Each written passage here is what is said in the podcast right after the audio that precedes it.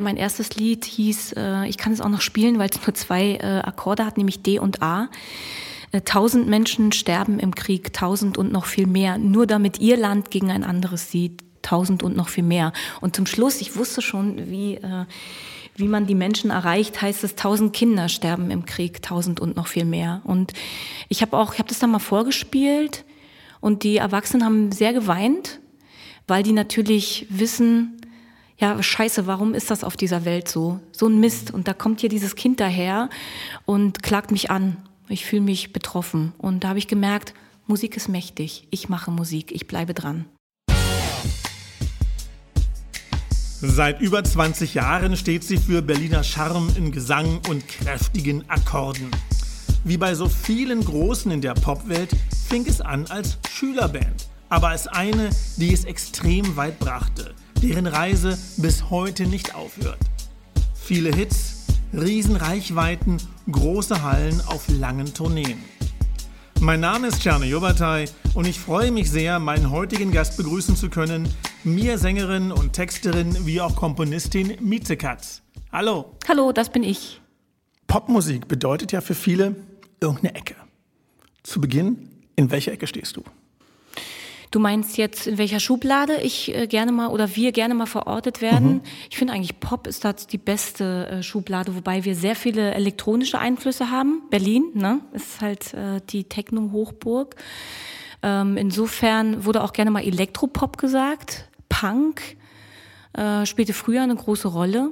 Rock würde ich, kann man auch nicht wegdenken. Insofern, bitte bau dir deine eigene Schublade für uns. Wir passen rein.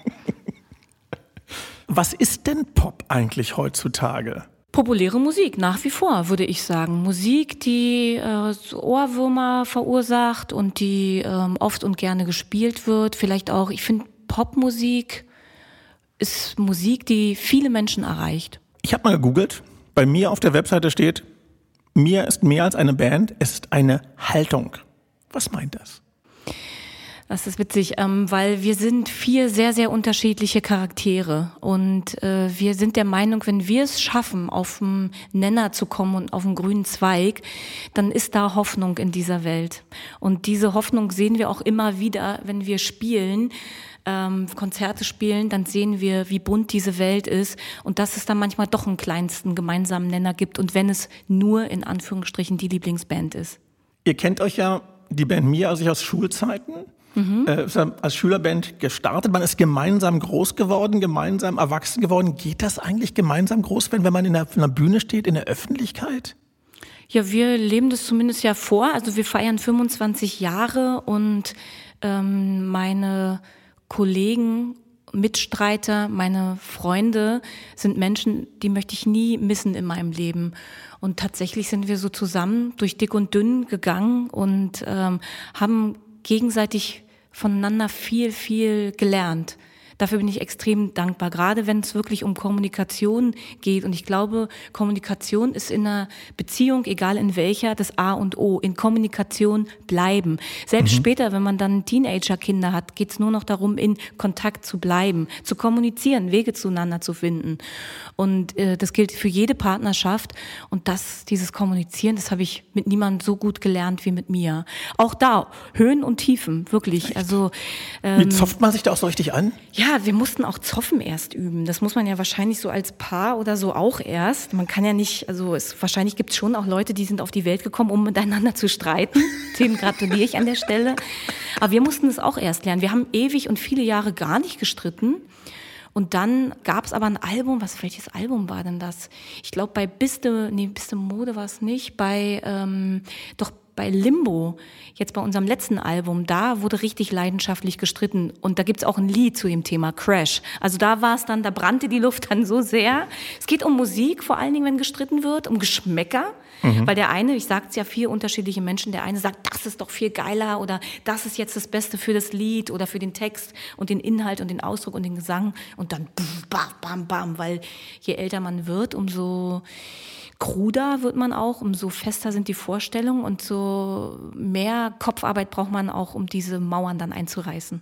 Ist Mia noch die gleiche Band, Mia 2022, wie Mia damals auf der John Lennon Schule? Ja, wir haben uns ein ganz bisschen verändert. Also äh, Ingo ist schon 2011 äh, ausgestiegen. Das kommt mir jetzt auch schon lange hervor. Und Gunnar, unser Schlagzeuger, da mache ich immer noch Scherze, ist Gunnar ist erst seit 21 Jahren dabei. Das ist also der Neue, der immer noch versucht, sich einzufinden in das Gefüge, der manche Insider-Jokes noch nicht versteht. Wir lassen da milde walten. Das ist so mein Running Gag. Ich, der wird den, den wird er auch die nächsten 25 Jahre noch zu hören kriegen. Sie sagten gerade, es ist wie eine Beziehung. Ähm, ich habe mal gelesen bei den Berliner Philharmonikern, die Partner der Musiker dort sind immer eifersüchtig auf das Instrument, was diejenige spielt, weil es die totale Beziehung immer ist. Ist das auch so bei euch? Zum Glück habe ich das so noch nicht gehört, weil das finde ich schwierig tatsächlich, weil ich finde dann, wenn ich, ich stelle mir dann vor, die, wir gehen auf Tour, dann ist man ja so zerrissen dann kannst du ja gar nicht richtig eintauchen in das Konzert oder in diese Tourwelt oder dann proben und Lieder erarbeiten. Dann bist du ja immer mit einem Kopf und denkst, oh, ah, das gefällt jetzt meiner Partnerin oder meinem Partner eigentlich gar nicht. Die fühlen sich beraubt um Zeit oder Energie. Bei, bei uns ist zum Glück sehr, sehr große ähm, Unterstützung im familiären Bereich und auch schon über Jahre. Also wir sind so richtig familiär. Wer, an wen wir einmal unser Herz verlieren, da bleiben wir treu. Das ist, ich kann nicht sagen, warum es so ist. Ich weiß Aber nicht, ich dachte mal, so Musiker, der lang, man denkt dann so wilde wir, Partys ja. und was weiß ich. Wir zehren von diesem Mythos, so wie ihr alle. Mia ist eine Berliner Band. Sie sind auch aus Berlin. Wie viel Berlin ist eigentlich in Mia? Wir sagen immer gerne, wir reisen gerne aus Berlin raus, aber Berlin kriegst du eben aus uns nicht raus. Und über viele Jahre waren wir auch mit dem äh, Goethe-Institut unterwegs oder mal mit dem Auswärtigen Amt, weil wir für Berlin stehen. Und es geht ja darum, ähm, eine eigene Sprache zu finden. Und die hatten wir früher, als wir dachten. Da dachten wir selber noch, wir wissen gar nicht, wer wir sind. Und da waren wir schon jemand. Nämlich Berlin und diese Lebensfreude, diese freche Schnauze, dieses geradeaus-Sein, ganz gerade und ehrlich sein. Und äh, gerade meine ich im Sinne von geradeaus. Weil ich finde schon, dass man so ein bisschen Verschrobenheit auch mitbringt, wenn man aus Berlin kommt. So diese Liebe zu diesem Betonklotz, also das mhm. lässt sich ja auch zum Teil schwer erklären, ja. Ich bin gebürtiger Charlottenburger, ich kann ihm nur beipflichten. Ja, wir haben jetzt auch nach ähm, immerhin 25 Jahren unser erstes Berlin-Lied geschrieben. Mm. Es heißt Tortenguss und ist ja auch ein typisches Berlin-Wort. Nicht. Ähm, aber es hat sehr, sehr viel Spaß gemacht, diese, diese Stadt zu besingen in ihrer äh, schönen Tristesse. Wie sehr ist denn eure Musik autobiografisch? Also beste Mode war voller Liebeslieder, würde ich mal sagen. Klang für mich so frisch verliebt fast so. Ähm, Bye Bye Märchenprinz nicht mehr so, wie viel ist da, ist das alles wahres Leben, was euch passiert ist oder ist das oder Berlin? Ist alles äh, autobiografisch und Tagebuch, äh, die zu Liedern werden. Seit dem letzten Album schreiben die Jungs auch mit an den Texten, also genau wie ich, äh, nicht weniger, nicht mehr. Und ich finde, dass sich dadurch die Texte extrem verdichtet haben. Es gibt ein Lied, was ich dazu im Kopf habe, das Mauerpark. Da geht's um jemanden, der, kennen Sie das, oder kennt ihr das, wenn ihr zuhört, wenn ihr bestimmte Orte mit Menschen verbindet und mhm. auch mit Zeiten im Leben, dann geht man dahin und dann poppt das auf. Das ist ganz komisch, wie sich auch das Körpergefühl dann verändert. Und da weiß ich noch ganz genau, bei dem Lied Mauerpark hat uns Gunnar, äh, uns, unser Schlagzeug, der Neue, äh, mitgenommen zu einer Freundschaft, die er hatte, die ihm mhm. unglaublich viel bedeutet hat und die ihn bis heute nicht loslässt. Und da fing dann unser Gespräch an und plötzlich wurde es so dicht und Tränen flossen und es ging nicht anders, als dass daraus ein Lied äh, wird und es das, diese, das kommt alles mit auf die Bühne, kommt alles mit auf die Platte. Das, das, weiß, das wisst ihr jetzt, weil ich es euch erzähle. Aber ich glaube, es ist etwas, was man spürt. Die, die mhm. Tiefe, die Tiefgründigkeit, die dahinter steckt. Die kann man wahrscheinlich auch nicht kreieren, die ist dann einfach da. Wir können es nicht äh, kreieren. Wir können nur das echt leben. Es gibt wahrscheinlich Leute, die können das im Labor, wir können es nicht. Ich würde gerne mal ein paar biografische Fragen stellen. Also, Miezekatz, wer ist das? Wo kommt die her? Ich bin in Berlin geboren und bin mit meinen Eltern dann für ein paar Jahre aufs Land gezogen, weil mein Bruder und ich, wir hatten so typische Großstadt, Kinderkrankheiten und dann hieß es, was ist die Lösung? Ein paar Jahre aufs Land.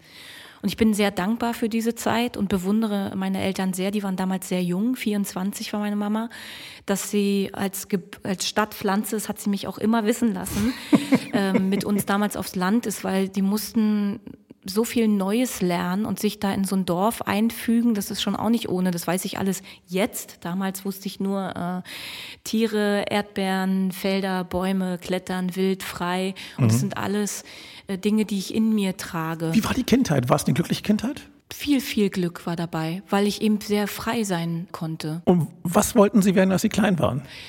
Als das Lied rauskam, ich glaube, es war von Katja Epstein, ich bin mir aber nicht ganz sicher, äh, Pigale, Pigale, ist das richtig? Das ist die große Mausefalle mitten in Paris. Da wusste ich, das ist mein Platz. Ich wusste nicht genau, was das Wie ist. Wie alt waren Sie da? Ganz klein. Ich war fünf, würde ich sagen, als das Lied rauskam. Das, aber ich wusste, ich habe das gesungen, ich habe das nicht verstanden, ich habe es aber gefühlt. So mhm. ist es ja manchmal mit Musik. Ne? Was haben die Eltern gesagt dazu? Meine Eltern haben mich unterstützt. Äh, meine Mama hat gerne gesagt, dass ich erst gesungen habe und dann gesprochen. Echt? Ich habe von Anfang an in Kinderchören gesungen und habe unglaublich starkes Feedback darauf bekommen. Also ich weiß noch, ich habe damals vor dem Bürgermeister unseres Dorfes gesungen, kein schöner Land in dieser Zeit. Und er war so, oh, das war ja toll. Und das war, glaube ich, so ein Motor, äh, weil mhm. ich war immer sehr klein, die kleinste, egal wo ich hinkam. Und ich habe gemerkt, hier werde ich gesehen. Das ist ein Bereich, in dem werde ich gesehen und gehört. Und es hat mir viel, viel Freude gemacht. Und dann habe ich in Berlin, dann, als wir wieder hier waren, beim Kinderchor vorgesungen und wurde genommen bei der Musikschule, beim Kinderchor Canzonetta und habe da dann gelernt, was Musik in der Theorie bedeutet. Hörerziehung, Stimmenbildung, Auftritte, Soli singen, Soli singen wollen. Ich wollte fünf Jahre lang Gesangsunterricht haben bei meiner Gesangslehrerin. Die hat immer gesagt, das ist nicht gut genug, das ist nicht gut genug. Und ich wollte immer gut genug sein. Aber um, was hat Sie äh, getrieben, dann weiterzumachen, dran zu bleiben. Das ist, das ist was, was man dann spürt. Ich wollte auch ein Solo singen. Ich habe gespürt, wenn ich so mich in die Solo-Künstlerinnen da reingefühlt habe, wie das Adrenalin einschießt. Ich wollte wahrscheinlich auch gesehen werden einfach. Ganz mhm. einfach ist, glaube ich, die Motivation. Und dann war ich irgendwann gut genug und durfte im Chor Soli singen. Und mein allererstes Solo habe ich im Berliner Dom gesungen. Wie alt? Das werde ich nie, nie vergessen. Da war ich schon, da war ich ja schon ein paar Jahre im Chor. Ich glaube, da war ich 15, sowas in dem Dreh. Ich also war lange, lange im Kinderchor. Also lange, richtig von vielen Leuten auch. Ja, und vor allen Dingen da, also das werde ich auch, das ist unvergessen. Ich hatte vorher, ich war so aufgeregt, ich hatte Halsschmerzen, ich habe den ganzen Tag nur nee. Bonbons gelutscht und meine, hm, meine Stimmenübung gemacht. Also Wahnsinn. Und ich bin sehr dankbar für diese Chorzeit, weil natürlich bin dann so ein Gruppentier geworden. Ne? Deshalb äh, singe ich auch in der Band. Wie fing das an mit der Band damals auf der Schule? War das so auf einer Party oder beim Flaschendrehen oder wie, wie muss ich mir das vorstellen? Äh, Anni und ich, wir waren in einer Klasse. Ich äh, habe damals noch Klassik gemacht und ähm, im Chor noch gesungen. Und Andy war schon der coole Gitarrist, äh, der ich noch werden wollte quasi. und ich habe gemerkt, das ist mein Lebensgefühl. Also vor allen Dingen eigene Gedanken zu notieren und nicht äh, fremder Leute Gedanken zu repetieren. Also mhm. Und da fing das an. Dann, waren, dann sind wir einfach Freunde geworden. Ich bin mal mit auf Bandproben gegangen und wir haben einfach wahnsinnig viele Ausflüge gemacht. Andi immer mit Gitarre. Und dann haben wir einfach wirklich, ich habe damals schon, ich habe mit zwölf meine ersten Lieder geschrieben, die habe ich dann Andi gezeigt. Und diese Lieder sind dann auch gewachsen tatsächlich. Und so, Woher kam der kreative Funke, eigene Lieder zu schreiben mit zwölf? Das war der Krieg damals. Es war der Golfkrieg, Irakkrieg und äh, ich hatte Angst und habe ja schon Musik gemacht und wusste nicht wohin damit. Und mein Papa musste mir auf dem Atlas zeigen, wie weit das weg ist von uns. Ich fand das immer noch alles zu nah. Und der mein erstes Lied hieß, äh, ich kann es auch noch spielen, weil es nur zwei äh, Akkorde hat, nämlich D und A. Äh, tausend Menschen sterben im Krieg, tausend und noch viel mehr, nur damit ihr Land gegen ein anderes sieht, tausend und noch viel mehr. Und zum Schluss, ich wusste schon, wie, äh, wie man die Menschen erreicht, heißt es, tausend Kinder sterben im Krieg, tausend und noch viel mehr. Und ich habe auch, ich habe das dann mal vorgespielt und die Erwachsenen haben sehr geweint, ähm, weil die natürlich wissen, ja, scheiße, warum ist das auf dieser Welt so? So ein Mist. Mhm. Und da kommt hier dieses Kind daher und klagt mich an. Ich fühle mich betroffen. Und da habe ich gemerkt, Musik ist mächtig. Ich mache Musik. Ich bleibe dran. Mit zwölf? Hm, das, da spürt man schon eine Kraft dann. Ich schon gemerkt, oh, hier passiert was, Leute. Also war Musik so ein Mittel auch der Selbstermächtigung? Ja, Musik ist, äh, Musik macht größer, lauter, du hast den Strom, der dich verstärkt und deine Gedanken hörbar macht, aber es macht dich auch verletzlicher und dadurch ehrlich. Wieso verletzlicher? Weil wir halt unsere Gedanken teilen. Mit den, mit den Menschen. Und dann gibt es und gab es gerade bei mir immer sehr, sehr viele Kritiker und äh, Menschen, die gesagt haben, das ist uns zu laut, das ist uns zu ungeordnet, das ist zu wenig Mainstream. Andere Leute haben gesagt, das ist ihnen zu viel Mainstream. Also nicht Fisch, nicht Fleisch. Und das war auch viele Jahre ein, ein Kampf, so diese Identitätssuche, die ja dazugehört als Mensch. Mhm. Und äh, irgendwann ist dann so, na gut, dann bin ich eben nicht Fisch, nicht Fleisch, kann ich auch gut mitleben. Das ist dann ganz schöner Punkt, wenn man da angekommen ist. Aber wie hart ist dieser Prozess? Also ich glaube, wenn man so, wenn es einem so ins Gesicht bläst, vielen Leute macht es ja auch sehr ein. Ich erinnere mich daran, Mia damals wurden als nationalistisch bezeichnet mhm. irgendwann mal. Da gab es mal so eine sehr merkwürdige Kampagne von wem auch immer. Hat das nicht wehgetan? Ja, vor allen Dingen, also ich sag mal so, wir haben uns ja, Musik ist ja bei uns auch Fragen stellen. Ne? Also die Gedanken, die einem gerade im Kopf sind, die vielleicht auch noch nicht so aus, ausgereift sind, mit anderen Menschen teilen. Und so war es ja bei Was es ist auch, die Identitätssuche. Wer bin ich als Deutsche, als Deutscher? Ähm, warum ist es so zum Teil so tabuisiert, auch zum Teil immer noch? Ist das viel, viel passiert seitdem, ja? Ähm, Deutschlandflaggen auf ähm, Titelseiten hat es damals nicht gegeben, mhm. als es dieses Lied gab. Das war so, oh Gott, die Farben nur allein, lass sie uns vermeiden. Und das war interessant, da diese Diskussion anzustoßen und äh, in diesen Sturm zu geraten. Und problematisch wird es immer dann, wenn Menschen, die du magst, also jetzt zum Beispiel die Antifa, ähm, ich war selber mal in der Antifa, wenn dann die dich plötzlich kritisieren und du denkst, Leute, hört doch mal genau hin, guckt doch mal genau hin, mit wen ihr da gerade kritisiert. Aber tut das nicht weh? Und die Presse auch, ich fand auch zum Teil wurde nur voneinander abgeschrieben und eben auch Falschmeldungen. Da hat äh, mein Glauben an die Presse schon ordentlich gelitten. Und ich wollte wollte gerne mal Journalistin werden. Also ich hätte schon vernünftiger recherchiert. Lass ich jetzt mal so stehen. Aber nochmal, tut das nicht weh, wenn man so ein, mm, ja. also wenn es einem Sohn, ich meine, wenn ich mich recht entsinne, gab es da mal so eine Demo, wo auch so Eier geflogen sind mhm, und genau, so. Genau, ja. Mm, ja, es tut weh, es ist äh, total irritierend. Zum Glück war niemand von uns damit allein. Ich glaube, das relativiert das dann. Wir waren immer im Dialog. Äh, viel Kritik finde ich auch so nachvollziehbar. Es ist immer klar, dass, dass jeder darf seine Meinung haben. Wir haben unsere. Äh, und ein Mensch wächst und verändert sich. Und insofern, ich würde es wirklich relativieren. Also es hat eine Zeit gebraucht, damit umzugehen. Und jetzt finde ich es eigentlich, es gehört einfach zu unserer Geschichte. Es ist nichts mehr, was mich stark irritiert. 2004 haben Sie einen Preis gewonnen Goldene Stimmgabel für bester Shootingstar weiblich. Wie ist das so, wenn man in einer frühen Karriere so einen Preis gewinnt? Was passiert da mit einem? Ja, wir haben uns überhaupt gefragt, wollen wir da auftreten? Weil das war äh, ja auch eine Sendung, in der viele Schlagerstars aufgetreten sind und auch Schlager hat sich seitdem stark verändert. Und wir haben gesagt, oh Gott, sehen wir uns überhaupt da mit, äh, mit diesen Künstlern auf der Bühne? Wir, die wir nur authentisch sind, live, ungeschliffen, in so einer Happy, Glanz, Oberflächlichkeitswelt, Vollplayback. Ich bin so schlecht in Vollplayback. Ich kann das nicht. Ich kann auch nicht lügen. Also das passt wahrscheinlich gut zusammen. Oh, das ist ja ein bisschen hartes Aber, Urteil über Playback. Nee, Vollplayback kann, ist einfach schwer. Und das war für uns mhm. so, oh Gott, wir, wenn wir da, und dann war so, ey, wenn wir da auftreten, dann spielen wir nur live. Wir wollten unbedingt uns repräsentieren mhm. mit unseren Ideen und unseren Vibes. Und dafür wurde Platz gemacht und die Bühne gemacht. Und die haben gesagt, ja, bitte kommt. Und haben uns auch signalisiert, wir finden euch gut, so wie ihr seid. Mhm. Und dann haben wir gedacht, hm, komm, wenn die nicht so engstirnig sind, dann sind wir auch nicht so engstirnig, dann gehen wir dahin. Also wir haben mit viel Grandezza diesen Preis äh, angenommen und gesagt, na gut, dann gebt ihn her. Aber habt ihr euch auch ein bisschen gefreut? Klar, haben wir uns gefreut. Der ist auch sehr, sehr, sehr schön. Eine Hand, die eine Stimmgabel hält. Mhm. Wunderschön. Mieze Katz, wer ist das, der Mensch? Erzählen Sie doch mal ein bisschen über sich.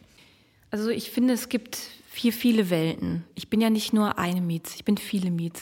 Und äh, es gibt zum Beispiel eine Welt vor Corona und auch danach. Also mhm. unser Arbeiten hat sich völlig verändert. Äh, Corona und die zum Teil fehlgeleiteten Hilfsmaßnahmen haben auch dafür gesorgt, dass ähm, ähm, Teile der Band sich in Festanstellung begeben äh, mussten, um zu überleben. Echt? Ja, auf jeden Fall. Ähm, wenn, wenn man zweieinhalb Jahre kein Geld verdient, äh, und trotzdem Miete bezahlen muss und trotzdem eine Familie hat, die man ernährt, äh, das ist kein, woher soll es kommen? Also ähm, und irgendwann ist dann auch die, sind die Rücklagen dann auch mal aufgebraucht. Auch die Zahlungen der GEMA reichen dann nicht aus, um zweieinhalb Jahre äh, nicht verdienen äh, zu kompensieren.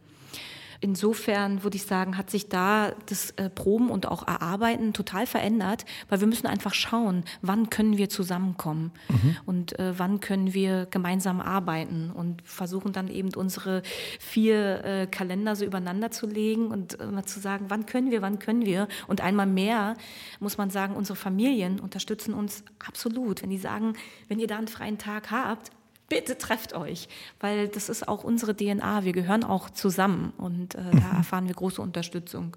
Aber bei Ihnen persönlich, also wie sieht denn so ein Tag aus? Wie tanken Sie Kreativität? Wie komponieren Sie? Wie sind Sie künstlerisch? Also ich versuche es zu verstehen. So. Ich, ich glaube, ich bin so ein bisschen hypersensibel. Also ich, äh, ich nehme mehr wahr, als wahrscheinlich gut für mich ist. Das ist alles, was das vibriert sozusagen in mir. Ich sehe mich da manchmal so als Medium. Ich schnappe viel aus Gesprächen auf oder ähm, was in meinem Freundeskreis passiert, bewegt mich auch. Äh, Dinge, die in meinem eigenen Leben, äh, wo ich da manchmal nicht weiterkomme, daraus werden auch Lieder, zum Beispiel das Lied Sorgenfalter. Äh, ich ähm, bin sehr eng mit jemandem, der sein Leben gerne mit sich selbst abmacht. Aber wenn man ganz eng ist, dann, dann darf man auch sich teilen, auch die unangenehmen Momente im Leben. Und ähm, da entsteht dann eine Zeile wie, Du kannst alle deine Sorgen mit mir teilen, bitte verschon mich nicht mit dir.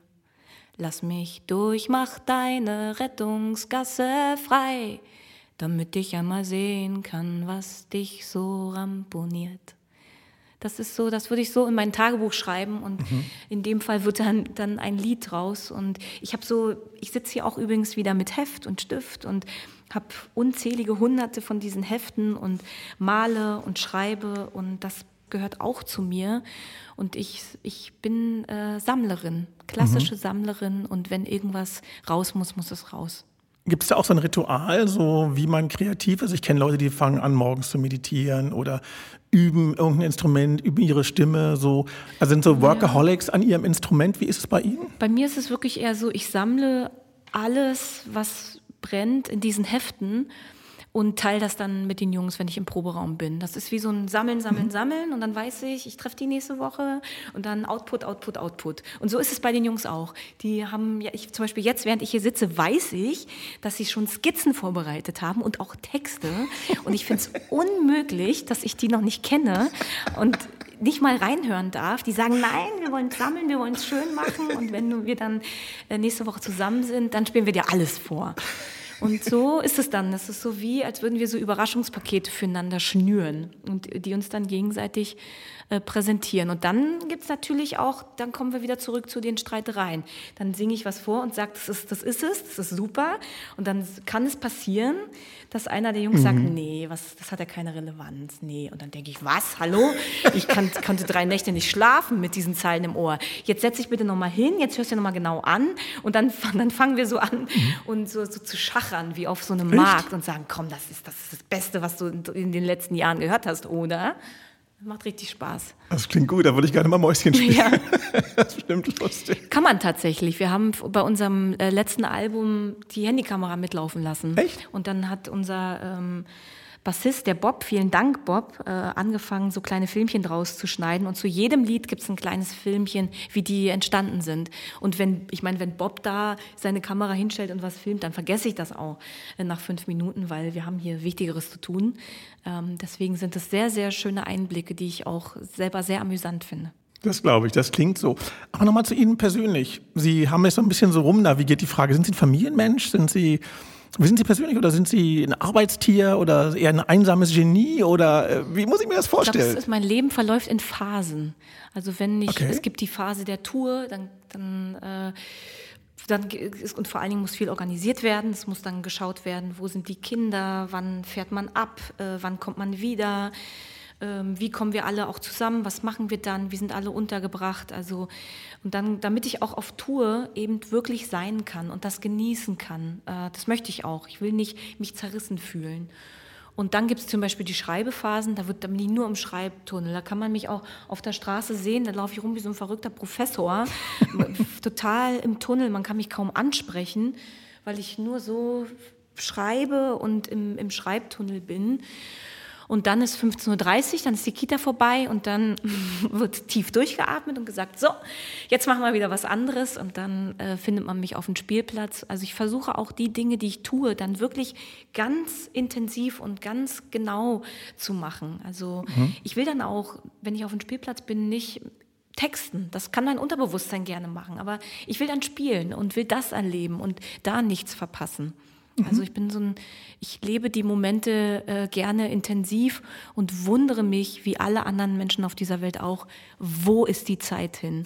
Eine schlaue Frau hat mal gesagt, die Tage sind lang, die Jahre sind kurz. Das ist ein sehr schlauer Spruch, sehr schlauer Spruch. Also Sie kriegen den Spagat gut hin zwischen Familienmensch ja. und Arbeiten und so. Ihre Kinder, was sagen die Ihnen, was die Mami macht? Die wissen das auch. Die kennen auch den Tourbus, die kennen die Bühne, äh, die wissen genau, was ich mache. Das ist mir auch äh, wichtig, dass es nicht nur heißt, ich gehe arbeiten. Die kennen auch den Proberaum. Natürlich kennen die meine Kollegen, sind die besten Onkels der Welt. Ähm, und insofern, die haben auch schon viele Soundchecks besucht oder waren bei Konzerten dabei. Das ist mir wichtig, dass das Leben hat, dass wenn ich jetzt mich verabschiede und sage, ich steige in Tourbus, dass dann klar ist, wie sieht dieser Bus aus, mhm. wo fährt der hin und was macht dann die Mama da. Das ist kein Traumberuf, den ich hier mache, sondern das ist ehrliche, äh, harte Arbeit. Mia war ja auch immer sehr politisch. Mhm. Also ich mal nur ein paar Beispiele geben, was gegen rechts, pro Greenpeace, äh, pro Asyl, unterstützt sogar Alphabetisierungskampagnen. Und man so einiges findet, warum so politisch, das hat man nicht mehr so oft bei Bands. Das liegt an den Menschen, die in der Band sind. Das würden wir sozusagen auch ohne in einer Band, in einer Öffentlichkeit zu sein, machen. Wir sind dankbar, dass sich die Organisationen auch zum Teil bei uns melden und Vorschläge, Ideen haben. Mit Greenpeace, glaube ich, arbeiten wir am längsten zusammen. Ich glaube tatsächlich schon seit 2001. Wir haben damals das Lied Ökostrom äh, geschrieben. Mhm und haben die Erlöse an Greenpeace gespendet. Ne? Äh, ich bin gerade aufgewacht, ich habe jetzt Ökostrom. Für einen ersten Schritt ist es nie zu spät. Das ist so, so geil, dieses Lied auch nach all den Jahren zu singen. Ähm, ja, und so schauen wir mit Bedacht. Aber wie kam es dazu? Hat, war es von euch, kam hm. der Song und dann ging ihr zu Greenpeace ja. oder kam Greenpeace zu euch, sagt, hey, wir hätten... Nee, in dem Fall war das so. Wir haben das Lied Ökostrom geschrieben und haben gedacht, komm, dann, dann lass uns doch gleich größer denken und dann haben wir uns an Greenpeace gewandt und gesagt, wir würden euch gerne unterstützen und die Einnahmen dieses Liedes an euch spenden. Damals, vor über 20 Jahren, war Greenpeace nicht so groß wie heute ja. und die grüne Bewegung war auch nicht so groß. Da würde normalerweise ein Manager sagen, ist das nicht ein Risiko? Ihr schlagt so vielen Leuten vor den Kopf oder so. Gibt es da nicht so einen Manager, der sagt, pass mal auf, Geschäft ist Geschäft und das, was ist so, wie, wie Wir haben zum Glück immer mit einem Team zusammengearbeitet, die unsere Ideen eher befeuert haben und auf Realisierbarkeit überprüft haben, anstatt uns zu bremsen. Das brauche ich nicht. Bremsen brauche ich nicht. Ich brauche immer Menschen, die äh, noch motivierter sind als ich, lauter, dynamischer und die eben schauen, dass diese Träume, die wir haben, realisierbar werden. Das ist, glaube ich, wichtig, dass man so ein Team hat. Die Realität bremst einen äh, oft genug selber aus, ne? Also dann, dass man sagt, na, können wir doch nicht machen. Aber zum Beispiel sind wir ja mit Was es ist, sind wir mit einem Blasorchester, haben wir die Love Parade angeführt. Davon haben wir tatsächlich so geträumt. Da mhm. hat Andi gesagt, wie wäre denn wenn? Und dann haben wir es wurde es auf Realität, auf Machbarkeit überprüft. Dann war ich mit meiner Familie im Tierpark zu Ostern, später so ein Jugendorchester. Da habe ich gedacht, Andi hat doch was mit Orchester gesagt. Ich quatsch die jetzt an. Nee. Und dann sind wir mit diesem Jugendorchester aus dem Tierpark, Nein. haben wir die Love Parade dann angeführt. Die werden sich gefreut haben. Ich fand, das, fand die super, natürlich, total aufregend.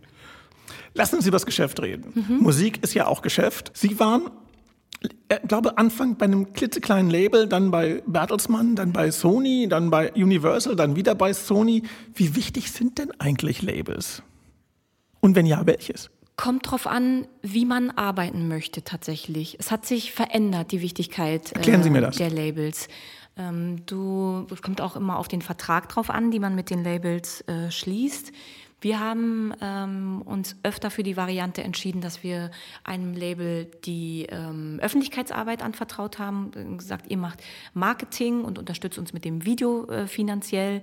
Und äh, ihr bekommt dafür äh, Teile unserer Songs, Rechte an unseren Songs und ähm, hilft uns das Album auch zu produzieren finanziell. Da geht es ganz oft um, um Finanzen im Hintergrund, äh, wenn man sich an so ein großes Label wendet und eben auch an Reichweite, weil das sind ja riesengroße Firmen, die überall auf, in der Medienlandschaft ihren Fuß in der Tür haben mhm. und die dann eben wissen, zu wem sie gehen im Radio, im TV und sagen, guck mal hier, Mia macht ein neues Album, fabelhafte Songs kannst du die platzieren. Weil für einen Musiker oder eine Musikerin ist es nach wie vor auch wichtig, sinnvoll äh, platziert zu werden. Das kann digital sein, es kann aber auch im Radio sein oder im Fernsehen, bei irgendwelchen Shows. Wenn man sich große äh, Samstagnacht- oder Samstagabend-Shows anschaut, dann sind diese Künstler, die dort spielen, ähm, die müssen Geld dafür bezahlen dass sie da spielen dürfen. Die bekommen da kein Geld für, äh, sondern das sind ganz, ganz begehrte und rare ähm, Plätze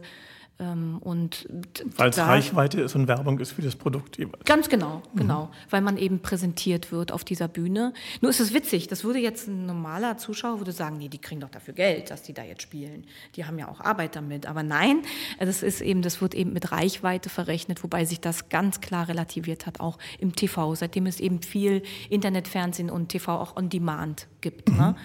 Und da gibt es aber jetzt mittlerweile so unglaublich viele Modelle, wie, wie man als. Blickt man da noch äh, durch als ja, Macher? Ja, ich finde schon. Also, weil es gibt einfach unfassbar viele individuelle Modelle. Ich finde, es sorgt dafür bei mir, mich äh, mit mir selber und äh, meiner Musik zu beschäftigen und auch, wer äh, sind denn die Mia-Fans, wer kauft das oder wer, wer unterstützt uns, mhm. ähm, wer sorgt denn dafür, dass wir auch in Zukunft weiter Musik machen können. Und dann kann man schauen. Es gibt ja auch Crowdfunding, das finde ich zum Beispiel super interessant. Da wollte ich auch von der GEMA, gibt es dann ein Webinar zum Thema äh, mhm. Crowdfunding. Das wollte ich mir auch nochmal ähm, Vielleicht kurz geben. erklären, Crowdfunding heißt, man ruft auf, sagt, wollt ihr uns unterstützen und dann kriegt man Mini-Anteile an jeweils der Produktion. Ja, perfekt erklärt. Was soll ich da jetzt noch erklären? Man kann es als Künstler dann nochmal individuell schmücken. Ich liebe jetzt. Ja, individuell schmücken und sagen, äh, wenn du mich unterstützt bei dieser Crowdfunding-Aktion, mhm. also wenn du dein, äh, mich finanziell unterstützt, dass ich meine Platte produzieren kann, dann schenke, verschenke ich zum Beispiel handgeschriebene Songtexte oder Thomas Godoy hat es mal gemacht. Der hat dann zum Beispiel Fans mitgenommen äh, bei äh, Auftritten im Morgenmagazin oder, oder sowas, also bei mhm. TV-Auftritten. Das fand ich dann auch witzig. Da ich gedacht, gedacht, mit wem bist du denn hier? Ja, die haben das hier quasi gewonnen, die haben mich unterstützt bei meiner Platte, jetzt nehme ich die mit. Da gucken die mal so hinter die Kulissen, wie ich so arbeite. Toll. Das fand ich witzig. Gut, ja. ja und an, an, an sich, man kann auch rein digital veröffentlichen, es braucht überhaupt gar keine Tonträger mehr. Aber es kommt drauf an, zum Beispiel eine Band wie mir ist nach wie vor auch eine Albumband, weil... Also Sie verkaufen äh, noch richtig Tonträger? Wir Die Frage ist so geil. Entschuldigung, so aber man hört... Das ist so witzig. Genau, ja, wir verkaufen Tonträger zumindest an die Menschen, die noch äh, auch CD-Spieler zu Hause haben. Ansonsten kann man ja auch Alben als Bundle ähm, im Internet so kaufen, genau. Okay, wie, wie, aber wie hat sich das verändert? Ich meine, früher war ja wahrscheinlich, man ging auf Tour, und lebte von den Gagen, dann verkaufte man Tonträger. Früher konnte man auch, äh, also die Tonträger, die verkauft wurden, das war schon auch eine relevante Einnahmequelle. Wie relevant das, ist die heute? Äh, nicht mehr relevant. Das ist eher Schmuck, finde ich. Also weil eben ganz, ganz viel digital läuft und digital sind, äh, weiß nicht, wenn man da jetzt für eine Single 1,29 bezahlt, ist das schon ein Unterschied, ob du dann für eine CD 6 Euro bezahlst, würde ich mal sagen. Das ist dann schon nochmal ein Unterschied vom Wert. Das hört man ja auch. Und richtig hart wird's dann im Streaming-Bereich. Also wenn ihr euch für ein Abo-Modell entschieden habt, ähm, denkt ihr natürlich, wir, wir zahlen doch schon monatlich. Und das mhm. verstehe ich auch. Das ist hart abgespartes Geld, äh, 10, 20 Euro im Monat, zu sagen, ich bezahle doch jetzt schon Geld. Äh, warum ähm, sagen denn manche Künstler, es wäre immer noch nicht fair? Ja, weil pro Streaming tatsächlich 0,01 Cent bei uns landen pro gespielten Song. Und was soll ich von 0,01 Cent bezahlen? Zudem sind die ähm, Ausschüttungen der Streaming-Gesellschaften noch nicht ganz logisch. Also nur weil du zum Beispiel ganz viel Mia hörst, geht dein Geld nicht an Mia, sondern es kommt in den großen Pot und wird auf alle bezahlt, mhm. also auf alle verteilt und die, die eben am meisten gestreamt werden, bekommen dann auch am meisten Geld. Es wäre natürlich. Also kann sein, wenn ich jetzt ein Mia-Fan bin, finanziere ich von mir aus Coldplay? Ja, genau auch eine fabelhafte Band, die auch unbedingt unterstützt werden muss. Aber es klingt, aber, aber klingt irgendwie merkwürdig. Ich meine, warum ist das so? Das weiß ich nicht. Das macht auch keinen Sinn und da gibt es auch Bestrebungen, das zu ändern.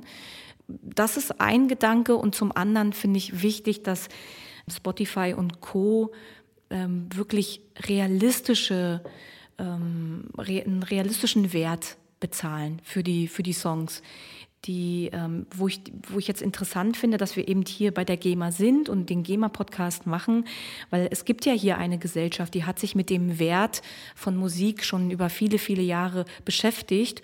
Und ähm, da hoffe ich auch, dass die GEMA starke Lobbyarbeit in Zukunft auch leistet und auch mit äh, solchen großen digitalen Firmen ins Gespräch geht und auch ähm, uns alle vertritt. Nicht mhm. nur die Großen, die haben, die sind schon sichtbar, sondern es, was immer mehr verloren geht, sind ja auch die Kleinen, die, die, die nachrücken sollen oder die Abseitigen. Äh, es geht insgesamt darum, Abrechnungsmodalitäten zu überprüfen, auch innerhalb der GEMA. Wie fair ist es? Ähm, die Künstler und Künstlerinnen studieren in diesem Land und investieren. Mhm. Wir haben ein großes Team, in das wir investieren, die alle Steuer bezahlen. Und äh, deswegen wäre es auch schön, wenn auch wir fair ja, bezahlt werden für unsere Aber wer Arbeit. müsste das machen? Also wenn wir jetzt nicht über Musik reden würden, mhm. sondern über Autos oder über Hamburg genau. oder was auch immer, dann gibt es einen Staat, der macht Regeln, Leitplanken, in der in diesen Leitplanken passiert ein Geschäft. Da gibt es ganz klare Regeln, du verstößt dagegen, dann gibt es Prozesse und so weiter und so weiter versagt der Staat dann für euch, für eure Branche, die Regeln so zu setzen, dass alle zufrieden sind? Sagen wir mal so, die Mühlen malen da einfach sehr langsam. Die Realität äh, läuft dem Staat da gerade davon. Also, weil die Digitalisierung der Musik, zack, es ist schon da. Es passiert nicht gerade erst, sondern es ist schon da. Das war in den 90ern Napster, ja, ja, aber so richtig, ne? Also, äh, es ist auch eher in den Corona-Zeiten natürlich verstärkt, dadurch, mhm. dass ja kein, überhaupt kein Live-Betrieb äh, stattfinden konnte. Also da braucht es Lobbyarbeit und das haben wir ja auch zu Corona-Zeiten gemerkt. Es gibt schon eine tolle äh, Lobby, hat sich damals zusammengefunden unter dem unter der Überschrift Alarmstufe Rot und ich bin vorm GEMA-Gebäude, das habe ich vorhin gemerkt, als ich hier rangekommen bin, äh, hier langgelaufen bin, hatte ich Tränen in den Augen und Gänsehaut, weil ich hier auf einer der Demos mitgelaufen bin, mich umgeschaut habe und gesehen habe, das sind alles hier Menschen, die haben alle ein Gesicht, die haben alle eine Familie, äh, die leisten alle alle harte und gute Arbeit. Äh, lasst uns einander unterstützen und nicht vergessen. Das Spezielle im Musikgeschäft ist, wir sind so unterschiedlich. Ich stehe auf der Bühne, mhm. aber meine Show kann gar nicht stattfinden, wenn es keinen Beleuchter gibt, niemand, der die Bühne aufbaut, jemand, der den Ton macht. Äh, äh, ja, also jemand, der das Gelände auch bereitstellt. Mhm. Das sind so viele, auch den Busfahrer, der uns dahin bringt. Das sind alles Menschen, die Jobs ähm, machen. Die, die, Jobs machen und die zum Teil vergessen wurden. Und wir brauchen eine Lobby und ich hoffe, dass die GEMA da auch in Zukunft eine wichtige Rolle spielen kann, uns zu vertreten. Wir wollen vielleicht noch kurz sagen, Alarmstufe Rot war eine Aktion von genau diesen Vergessen, die sich darüber aufgeregt haben, dass zu Corona-Zeiten an alle gedacht wurde, aber nicht an die Kultur. Dass Milliarden bei TUI über den Zaun geworfen wurden und sonst wem, aber nicht bei den hart arbeitenden Künstlern. Und wir waren die Ersten, die aufhören durften und waren die Letzten, die wieder anfangen durften. Und, ähm, Wie sauer ist man dann? Ja, also ich bin sauer, ich bin sauer und ich bin auch richtig traurig. Richtig, richtig traurig. Also Ja, weil man fühlt sich dann nicht, nicht gesehen, nicht wahrgenommen. Es ist ungerecht, es ist einfach ungerecht. Und ich finde auch im Nachhinein äh, müsste es meiner Meinung nach noch mehr Transparenz geben, wie viel von den Hilfszahlungen, die geleistet wurden, wurden jetzt auch zum Beispiel wieder zurückgezahlt. Wir mussten einen Großteil unserer Hilfszahlungen, die uns erreicht haben, und es waren wenige, wieder zurückzahlen. Warum?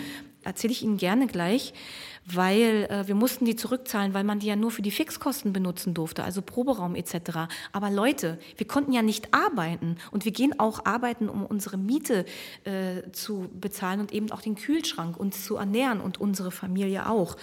Und da hat, das war eigentlich das Schlimmste mit an den Hilfszahlungen, dass wir Angst hatten, äh, ob wir da noch Strafen bekommen. Können wir das Geld jetzt überhaupt investieren oder müssen wir es dann zurückgeben und verschulden uns horrend? Mhm. Äh, also das, das, fand ich wirklich, wirklich problematisch und wünsche mir eigentlich jetzt im Nachhinein, äh, wenn wenn man merkt, dass es Einzelfallungerechtigkeiten gegeben hat, dass es da eine Anlaufstelle gibt und auch eine Transparenz, wie viele Hilfszahlungen sind noch da und können vielleicht auch im Nachhinein noch ausgeschüttet werden, um ähm, zu reparieren. Mhm. Weil glaubt mir, nur weil wir jetzt wieder anfangen können, Konzerte zu spielen, zweieinhalb Jahre, sind, die sind nicht vergessen. Und das wird sich auch noch zeigen, glaube ich, wo da die Reise hinter den Kulissen im Musikbereich hingeht. Man mal kurz nachgefragt, wenn man eine Tournee hatte, damals war man geplant für 2021 oder so. Also geplant, dann kam Corona und jetzt holt man die nach. Kann man das einfach so machen? Geht es dann einfach so nahtlos weiter, wie man sich das so vorstellt? Ja, dann Tickets behalten ihre Gültigkeit freuen uns, euch zu sehen. Danke, wir freuen uns. Ist das wirklich so einfach? Ist es nicht. Zum Teil äh, haben auch viele Menschen, sind immer noch unsicher, haben Unsicherheiten. Wollen sie überhaupt wieder auf Konzerte gehen? Die Medien unterstützen uns da nicht gerade, indem sie zum Beispiel Mut machen und sagen, ihr könnt. Viele Veranstalter machen sich große, große Gedanken, wie sie den Menschen auch äh, eine Sicherheit geben können. Macht euch schlau bei den Veranstaltern. Fragt nach, was da äh, getan wird für eure Sicherheit. Ähm, und zum anderen muss man sagen, viele Leute von der Crew sind sind nicht mehr im Musikbereich, sondern auch in Festanstellung arbeiten, müssen Geld verdienen in anderen Berufen. Ähm, und es ist zum Teil auch schwierig, tatsächlich, wir haben es vorhin gehabt, äh, Busfahrer zu finden, weil die auch abwandern mussten. Die mussten jetzt auch was anderes machen. Über zweieinhalb Jahre, du musst von irgendwas leben können. Ne? Und äh, die, die Konzerte, die wir nachholen, die spielen wir zu den alten Gagen, weil es sind eben unsere alten Verträge. Aber ähm, unserer Crew zahlen wir neue Gagen. Und das, das, ist der Pandemieausgleich, weil wir uns sehr bewusst sind, was die zweieinhalb Jahre angerichtet haben. Mhm. Das ist ganz normal. Die Kosten sind extrem gestiegen. Also sowohl Crew als auch sowas wie Energie und sowas. Heißt, ihr verdient jetzt weniger? Ja, wenn ich das so sage, muss ich fast, muss ich lachen, weil ich so denke, hm, klingt irgendwie unfair. Äh, ja, aber äh, genau, ich bin es auch jetzt, ja, wenn ich jetzt so, wenn wir, wir haben jetzt viel darüber geredet, das ist auch. Aber es gehört äh, dazu. Ja, es ist, es nervt mich jetzt auch richtig. ich denke so, Ah Mann, ey. Weil ich bin auch auf der anderen Seite froh, dass es jetzt wieder losgeht und ähm, dass wir eben spielen können und dass wir eine neue Crew aufbauen. Und wir sind total dankbar für all die Menschen, die kommen und die auch ihre Tickets mhm. äh, zum Beispiel behalten haben. Bei uns gab es also so gut wie gar keine Rückgaben der Tickets. Das ist so ein großer Loyalitätsbeweis. Wow. Ne? Ja. Wow. Jetzt Natürlich, wenn man über Musik redet, über Musikgeschäfte, muss man auch reden über Digitalisierung, die ja sehr, sehr viel verändert hat. Digitalisierung verändert alles, ist eine Binse, klar, weiß jeder. Wie hat sich Ihr Leben verändert oder das musikalische Leben? Ähm, zum einen, also ich liebe alles, was wir am Computer äh, erarbeiten können für unsere Musik an sich, wie Musik entsteht. Das finde ich total toll, weil wir in kleinstem Raum mit einem Computer ähm, quasi unser, unser Universum unserem Kopf da abbilden können. Und für mich persönlich bedeutet das auch Vielfalt. Ich kann sehr viel Musik entdecken, all around the world. Ich muss mhm. nur äh, ins, ins Netz gehen und anfangen zu stöbern. Und ich, ich, äh, das, das mag ich sehr. Ich mag auch an der Digitalisierung, dass wir in Kontakt sind mit Menschen auf der ganzen Welt mhm. Und diese auch erreichen und die uns erreichen. Ich liebe es, dieses unmittelbare Feedback nach einem Konzert, nach einer VÖ zu haben, egal wo die Menschen gerade sind. Ich habe auch unsere Streaming-Sause sehr geliebt, die man übrigens immer äh, noch im, im Internet sich anschauen kann. Wir haben so eine Art Samstagabend-Show mit Musik selbst veranstaltet. Mhm. Streaming-Sause Mia Limbo. Äh, schaut gerne mal rein. Und wir hatten digitale Gäste, aber auch Live-Gäste. Äh, Nils Buckelberg hat uns an der Moderationsseite unterstützt. Es hat so einen Spaß gemacht. Das würde ich gerne als Format auch äh, weitermachen.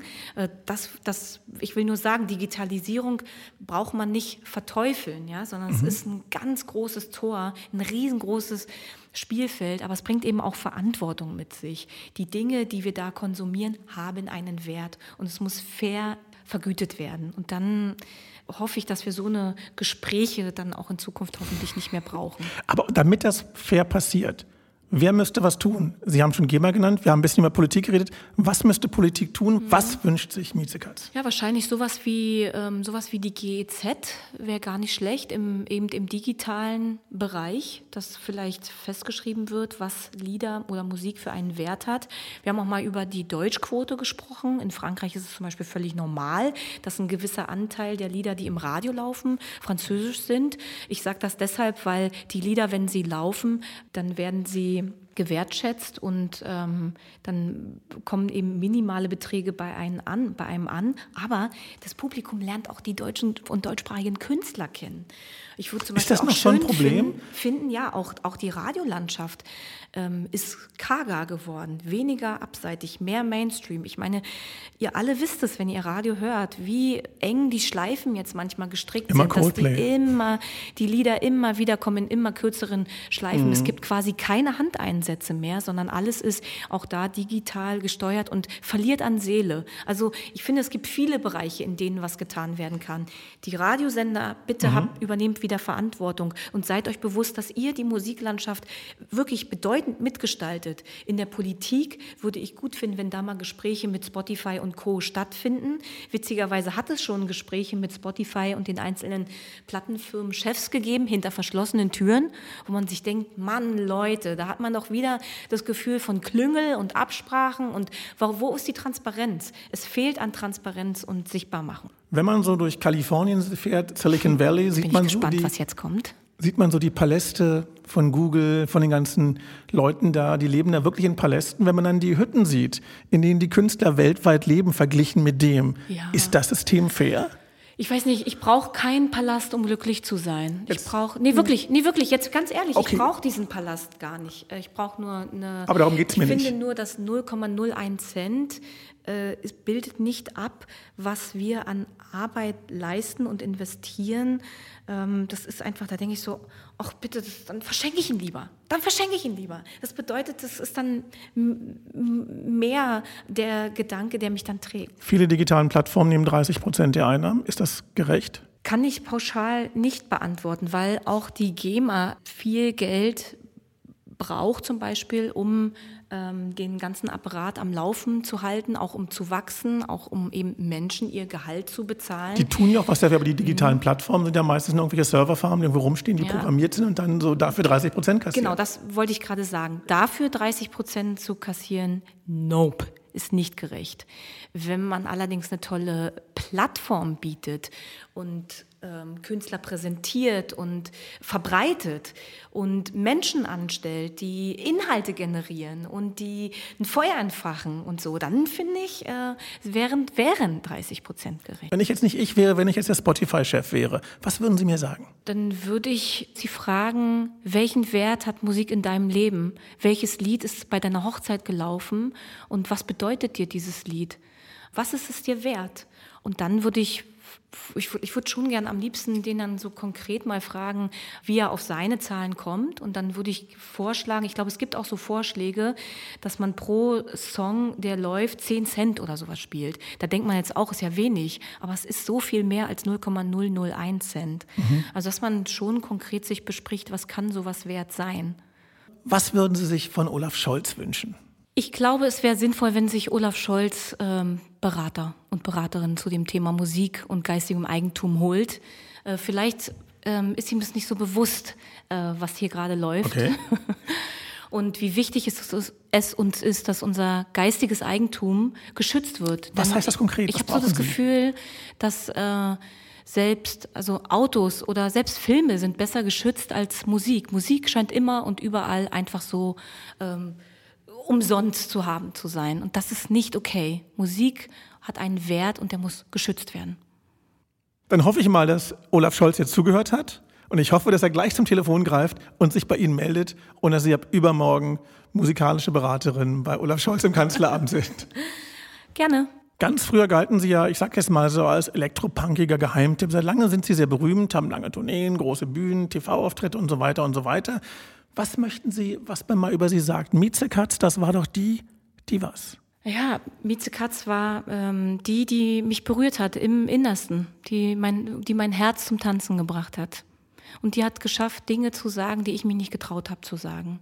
Und die war stark in dem Moment, wo ich nicht stark sein konnte. Die hat all die Dinge ausgesprochen, die ich mich nicht getraut habe. Und dafür feiere ich sie. Mieze Katz, ich danke vielmals für dieses Gespräch. Ich danke Ihnen. Wenn Ihnen, wenn dir dieser Podcast über Geschichten hinter der Musik gefallen hat, dann abonniert uns. Auf diesem Kanal kommt noch mehr. Auch würden wir uns über eine Bewertung freuen. Lasst es einfach Sterne regnen. Auf bald, euer Czerny Jobatai.